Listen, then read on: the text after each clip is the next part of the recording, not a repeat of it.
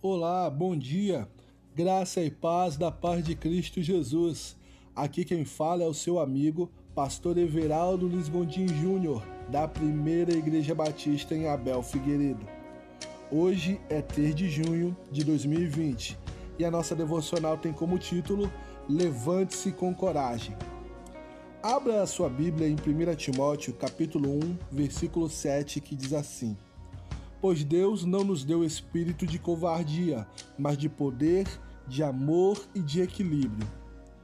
Mais que um sentimento, a covardia é um espírito que condiciona e limita sua mente e motivação. E tal como um organismo vivo, ela vai crescendo e ganhando forças à medida que você alimenta o medo, a incredulidade e a indiferença. No versículo de hoje, vemos que Deus nos deu espírito de força, amor e moderação. Agarre-se nessa graça concedida pelo Espírito Santo que habita em você e levante-se do chão. Os problemas da vida costumam nos dar muitas razões para ficarmos prostrados e apáticos diante das circunstâncias.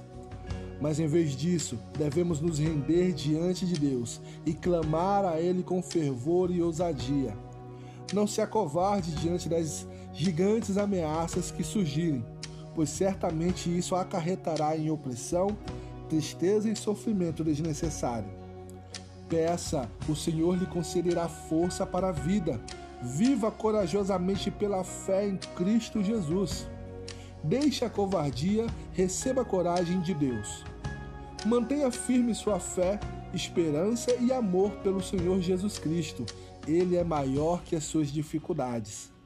Em segundo lugar, ore com confiança, peça a Deus que trabalhe na sua vida e lhe dê coragem e fé para cada dia. Em terceiro lugar, não permita que as dificuldades da vida limitem sua confiança em Deus. Haja pela fé, mas antes de agir, peça sempre a direção do Senhor. Em quarto lugar, leia a Bíblia diariamente. Você será encorajado na palavra de Deus a permanecer firme nas crises. Em quinto e último lugar, confie em Deus e se apoie na Sua palavra. Ele lhe ama e lhe ajuda em todas as situações. Vamos orar? Senhor nosso Deus, eu creio em Ti. Apesar das aflições que tenho enfrentado, eu sei que Tu Senhor, mantens o controle de todas as coisas. Tu és o Deus soberano. Não temerei o mal, pois sei que estás comigo. Obrigado pelo teu Santo Espírito que opera em mim.